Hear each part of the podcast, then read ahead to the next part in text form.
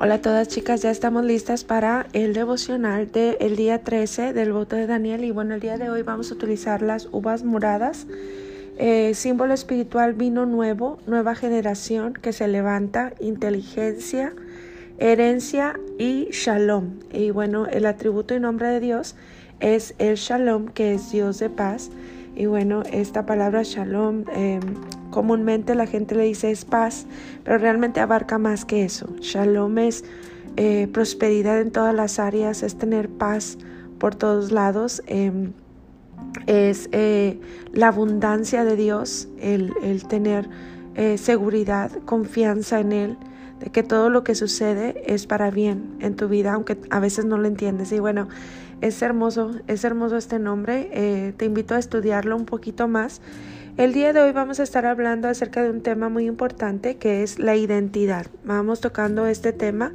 Eh, ¿Por qué? Porque si no tenemos identidad suceden muchas cosas. Una de las cosas es que no podemos cerrar ciclos y no podemos salir de laberintos. Entonces lo que deseamos es avanzar en la vida, ¿verdad? Hacia adelante con el propósito con el que fuiste formada. Tú fuiste formada con una asignación que cumplir.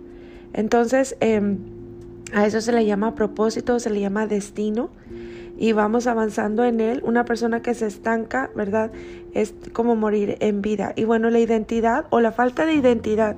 Quiero leer primeramente el concepto, ¿verdad? Eh, identidad es una circunstancia de ser una persona o cosa en concreto y no otra determinada por un conjunto de rasgos que me diferencia de los demás. Nunca te has hecho esta pregunta. ¿Quién eres tú? ¿Cómo te ves desde fuera? ¿Cuál es el concepto que tú tienes de ti misma? Una de las cosas que impiden que tú logres tu propósito en esta vida es la falta de identidad. Es como perder, es desperdiciar un propósito aún siguiendo respirando. Hay gente que eh, llega hasta el suicidio y aborta el propósito. Pero esto de vivir con, una identidad falsa o em, sin identidad, eh, lo que hace realmente es como si estuvieras en un stand-by, ¿verdad? O sea, no avanzas, no vas a ningún lado, es como si no existieras. Entonces, es increíble porque cada persona fuimos creados para ocupar un lugar y un, espacio en este universo y hacer algo en específico. Entonces, eh, vamos estudiando un poquito acerca de esto desde la Torah. Eh, te voy a enseñar algo que eh, una de mis mentoras o maestras me ha enseñado. Em, la Torah habla acerca de que nosotros somos únicas, somos únicas en nuestra especie, nuestros rasgos son únicos. Em, por ejemplo, tus, tus rasgos en la cara, eh, no hay otra persona igual que tú. El ADN de tu sangre, no hay otro ADN igual al tuyo. Tus huellas digitales, el iris del ojo, todo es único. Y bueno, ¿por qué es así? Eh, porque fuimos creados por un Dios único, ¿verdad? Entonces, em, quiero hablarte un poquito acerca de em, la palabra verdad. La palabra emet en hebreo tipifica verdad. Pero cuando tienes una palabra en hebreo y la quieres transferir al español, nunca va a ser lo mismo eh, porque la interpretación no es tan genuina. Y esto me lo enseñó mi maestra, te lo voy a, a pasar textualmente como ella lo dijo. La palabra emet en hebreo tipifica verdad y esta palabra comprende todo el alefato. La palabra emet está compuesta por tres letras. El hebreo se lee de la derecha a la izquierda la primera letra del alefato es Aleph. Luego la tercera, ¿verdad? Que es la última letra del alefato es Tab. O sea, esta palabra Emed, que tipifica verdad, está compuesta de tres letras en hebreo. Se lee de em, derecha a izquierda. La primera letra de la palabra es Aleph, que es la primera letra del alefato hebreo. Y la última letra de la palabra es Tav, que es la última letra del alefato hebreo. Por eso Yeshua dijo, yo soy el Alef Tav, el primero y el último.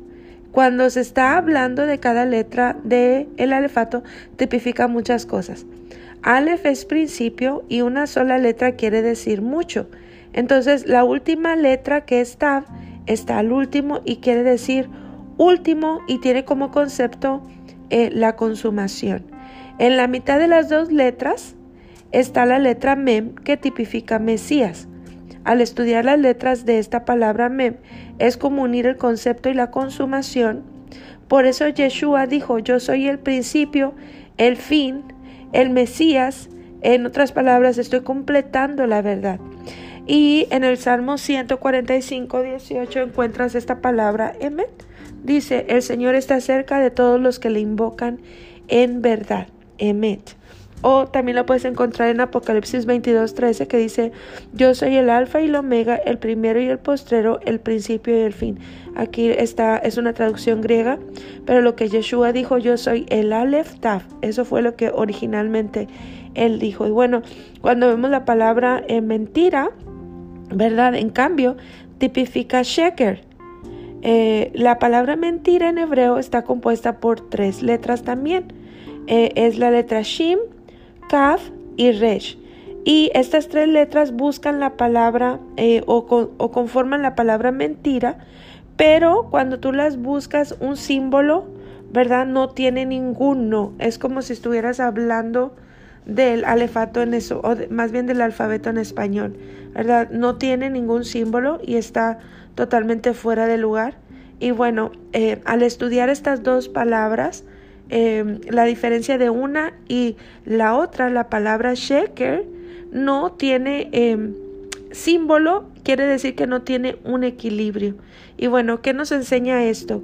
Nos enseña que la verdad puede estar en pie, pero la mentira no puede sostenerse.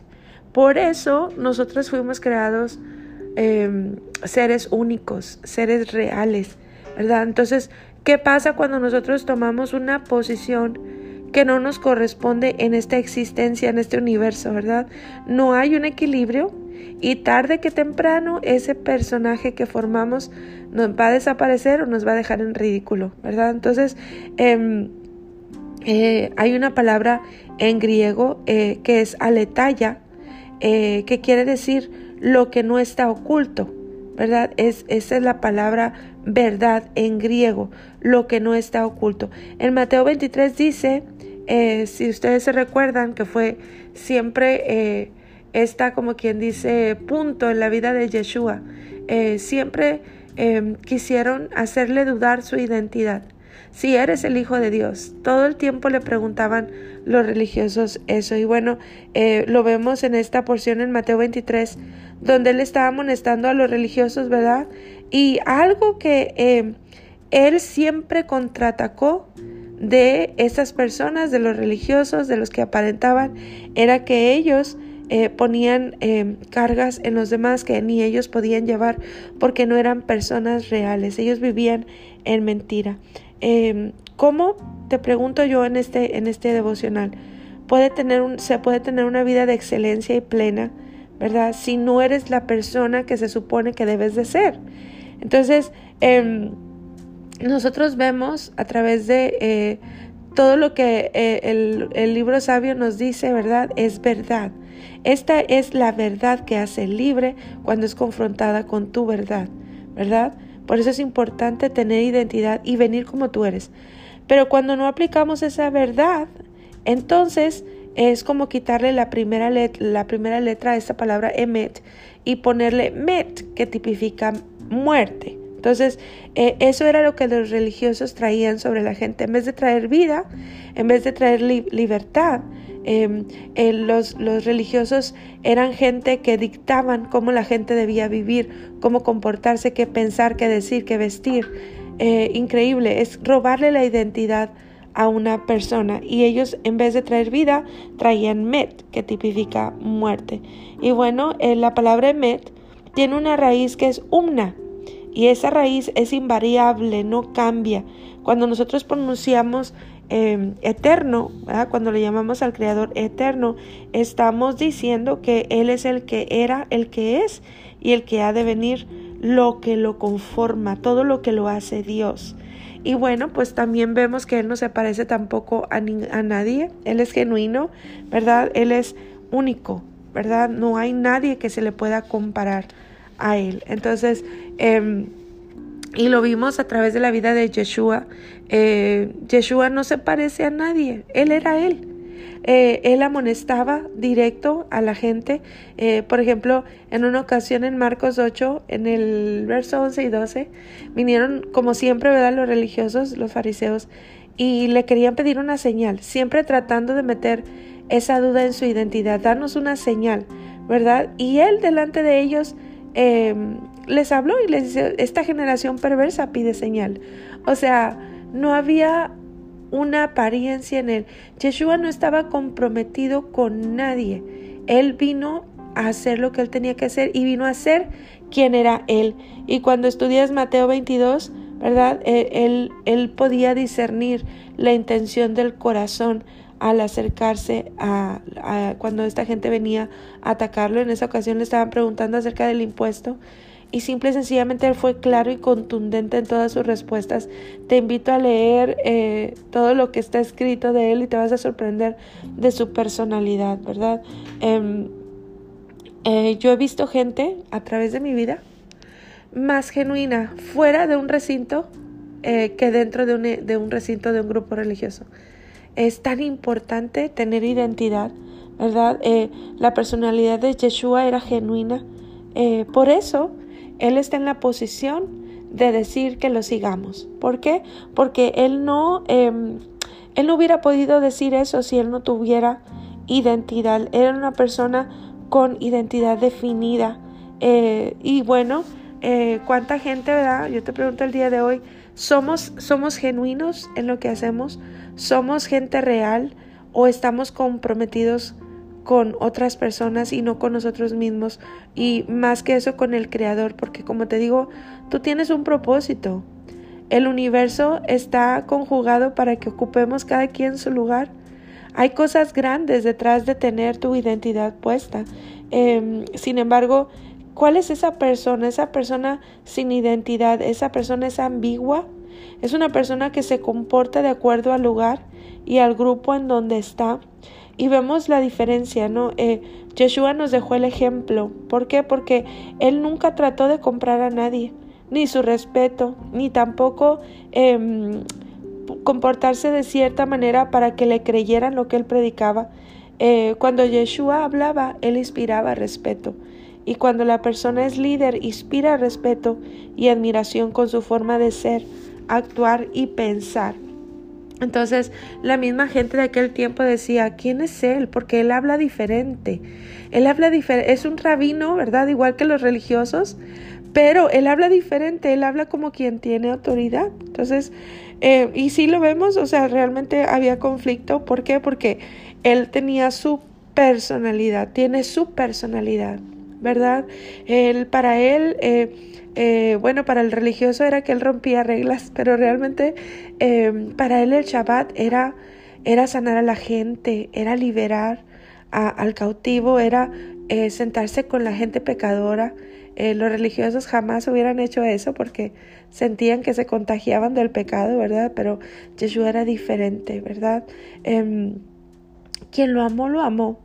Y quien lo odió, lo odió. Me encanta esa frase eh, cuando la escuché dije, esta la voy a hacer mía. ¿Por qué? Porque es parte de tener tu identidad. Déjame decirte que em, hay personas que te van a amar y hay personas que te van a odiar por lo mismo que las otras personas te aman. Sin embargo, el ser tú, el tener identidad, es algo poderoso. ¿Por qué? Porque vas a, vas a experimentar la libertad completa. Y eso no quiere decir que llegues a la perfección, que ya seas perfecta. Entonces, em, necesitamos tener identidad. Cuando no, cuando no tenemos identidad, te voy a decir las características de una persona que no tiene identidad. Esta persona es insegura. Esta persona se está comparando todo el tiempo con los demás. Em, cuando no hay identidad, pierdes la dignidad. Y la dignidad es la que hace que te mantengas firme en tus convicciones. La falta de dignidad te hace buscar aceptación, eh, pierdes tu opinión, tus sueños, tus objetivos. La falta de identidad te hace querer encajar con los demás eh, y comprometerte en cosas que no puedes cumplir. Y bueno, terminas eh, exprimida, siendo un títere de los demás, ¿verdad? Y la falta de identidad te lleva a la manipulación y a la pérdida del dominio propio. Em, podemos purificar nuestro ser todos estos 21 días, pero si no tocamos esta parte de la identidad, volveremos a ser las mismas cuando se acaben estos 21 días y bueno, eso no es el propósito. Así que bueno, la persona sin identidad todo el tiempo quiere parecerse a los demás. Em, quiero que tú entiendas esto el día de hoy, tú eres única en tu especie. ¿verdad?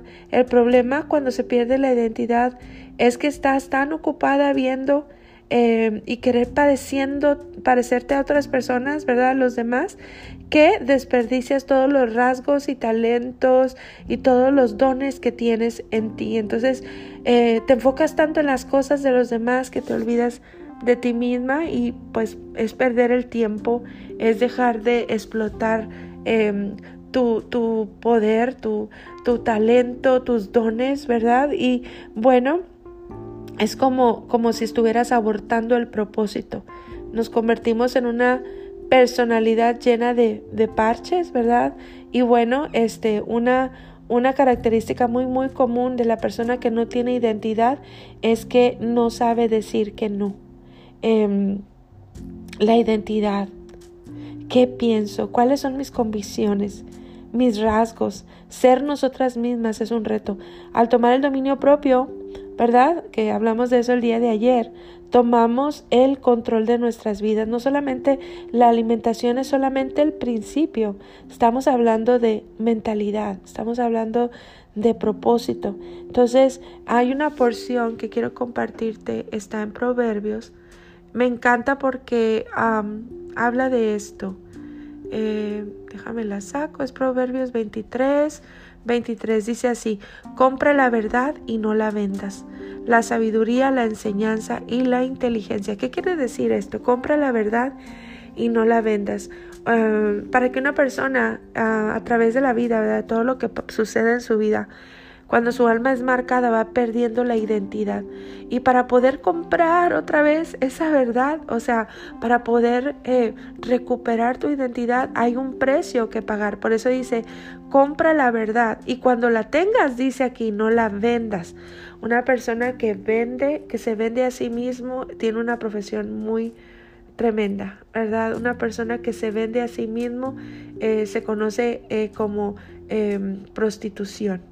Y bueno, eh, estamos hablando desde, desde la sabiduría de la Torah, que es una sabiduría eh, dimensional, porque tú me has de decir, yo nunca he practicado eso, ¿verdad?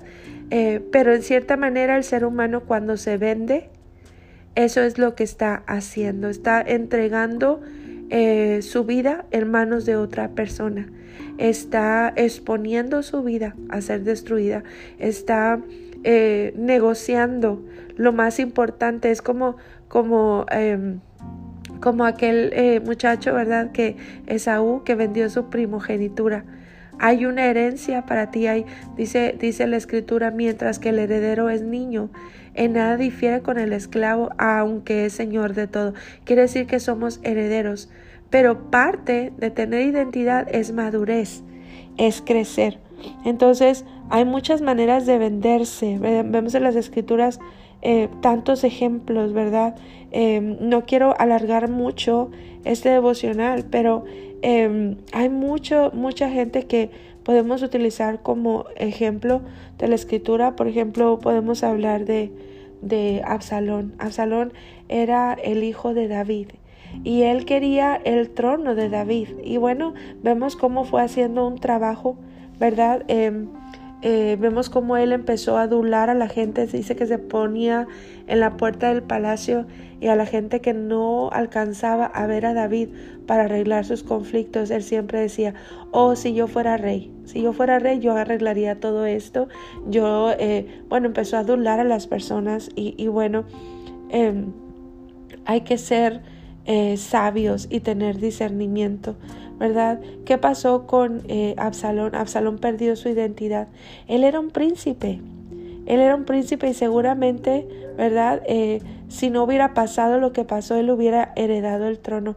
Pero él había matado. Si tú eh, quieres profundizar un poco más, puedes leer su historia. Y cuando una persona mata, mata con la boca, mata con los ojos. Hemos hablado de esto, chicas.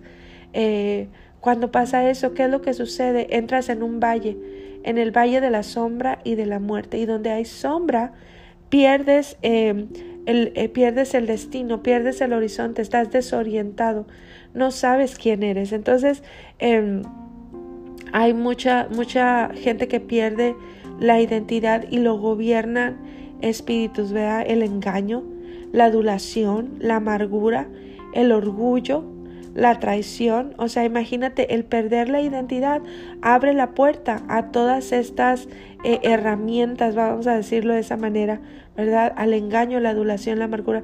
Hay gente que por encajar, ¿verdad? Adula todo el tiempo. Em, a, mí, a mí no me gusta mucho la adulación. bueno, no, no mucho, más bien no me gusta nada la adulación porque me han enseñado mis maestros que hay gente que se acerca a ti adulándote porque no tienen identidad y de alguna manera quieren eh, venir a, robar, quieren venir a robar algo que tú tienes, algo valioso. Y bueno, em, vemos en, Absalón eh, estos, estos espíritus trabajando, ¿verdad? El engaño, em, la amargura, la traición, porque él traicionó a su papá, el orgullo. Eh, dice que cuando tú ves en la, Torah cómo se describe Absalón, era un muchacho hermoso, era de, de, muy buen parecer, más alto que todos los del pueblo, y eso tipifica eh, el orgullo, ¿verdad? Em, cinco, em, cinco espíritus que se depositan en el cuerpo, ¿verdad? Estos, estos espíritus que mencioné roban la voluntad, los sentimientos, las emociones, los sentidos, em, están dentro del cuerpo. Entonces, em, porque a fuerza de lo que sea, ¿verdad? E, estas personas quieren llegar a tener lo que tú tienes. Entonces, em, por eso nosotros tenemos que desarrollar el discernimiento. La adulación siempre es una trampa, eh, porque hay gente que quiere lo que tú eh, has logrado construir. Entonces, em, detrás de un adulador, adulador siempre ten presente, em, ten mucho cuidado, ¿verdad? Em, estos cinco espíritus se depositan en el cuerpo. El envidioso no quiere lo que hay para él. Puede ser grande y maravilloso, pero lo que quiere es tener eh, lo que otra persona quiere porque perdió la identidad. Eh, siempre está mirando lo que tiene el otro. Entonces, tú ves la historia, ¿verdad? De Absalón, no terminó muy bien, ¿verdad? Eh, David era un hombre que sabía pelear y aún le dolió tanto el desenlace de su hijo, eh, que bueno, es una gran historia, te invito a escudriñarla dentro de la escritura. Em, mientras nosotros no sabemos quiénes somos, ¿verdad? Eh, siempre vamos a estar en competencia con los demás. Pero cuando tú sabes quién eres, eres una persona que sabe que estás en competencia contigo misma. No tienes que mirar a los demás y es importante enfocarte en lo tuyo porque hay grandes cosas que están preparadas para ti. Entonces, em, es importante esta parte. Eh, es como quien dice fortalecer tus rodillas, el tomar una identidad. Eh, cuando tú tienes identidad, no cualquiera viene a, y logra humillarte. ¿Verdad? Eh, cuando tú tienes identidad no necesitas de palabras afirmativas. Em, eres una persona real.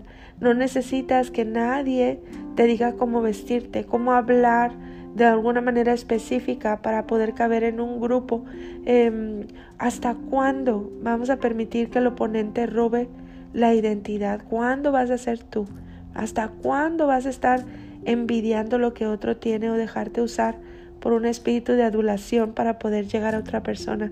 El, poder del Eterno lo vemos en la Escritura. Es tan grande que puede mudarte y abrirte los ojos y darte cuenta del poderoso ser que eres. No necesitas que nadie te aplauda, no necesitas a nadie que venga a manipularte.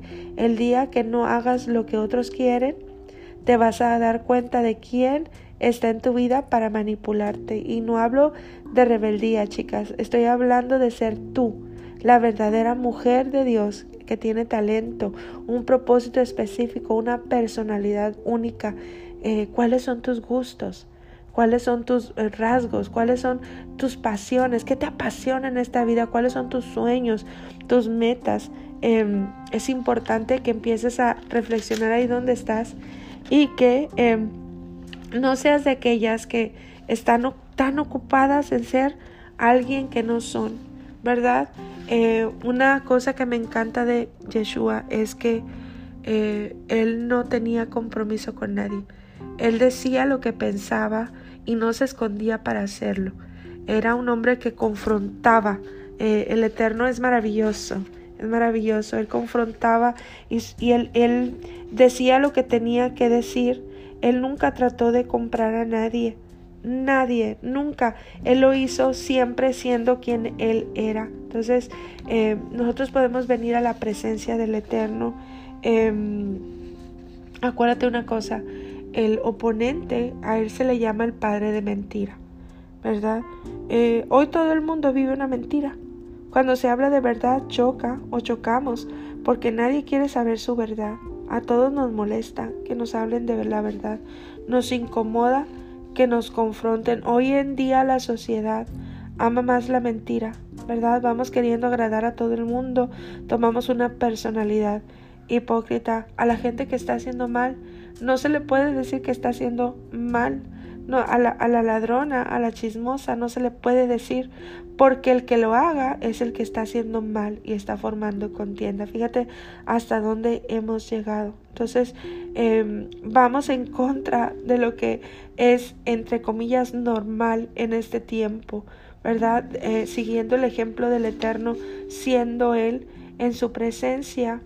Eh, el, remedio, ¿verdad? Es entrar en ese lugar porque es su presencia lo que nos despega de la tierra cuando no tenemos compromiso con nadie ni estamos negociando lo que estamos hablando con alguien. Es este, no tener el miedo a ser rechazado, no tener el miedo a ser eh, criticado. Todo eso vamos escudriñando el corazón porque estamos purificando y sacando todas esas cosas de nosotros para vivir en una verdadera libertad y cumplir la asignación por la cual estamos en esta tierra, estamos em, viviendo, respirando el día de hoy. Así que bueno, eh, te dejo esta, este devocional. Quiero leer, eh, tenemos las uvas como símbolo espiritual el día de hoy, como un elemento, ¿verdad? Y bueno, el, el Salmo 14 tiene la, la gematría de sacar los temores, soltar los miedos y semejantes a estos. Em, la causa más común para que una persona pierda su identidad, la raíz está en el miedo, el miedo al rechazo, el miedo a la crítica. Eh, por eso esa persona no se comporta real. ¿verdad? Esa es una de las raíces y bueno, de ahí nacen muchas, muchas ramificaciones, pero vamos, vamos orando este salmo, Salmo 14 y ve preparando por ahí tus uvas, ¿verdad? Uvas moradas, eh, shalom. Dice el Salmo 14, dice el necio en su corazón no hay Dios. Se han corrompido, hacen obras abominables, no hay quien haga el bien. El Eterno miró desde los cielos sobre los hijos de los hombres para ver si había algún entendido que buscara a Dios. Todos se desviaron, a una se han corrompido. No hay quien haga lo bueno, no hay siquiera uno. No tienen discernimiento todos los que hacen iniquidad, que devoran a mi pueblo como si comiesen pan, y al Eterno no invocan. Ellos temblaron de espanto porque Dios está con la generación de los justos. Del consejo del pobre se han burlado, pero el Eterno es su esperanza.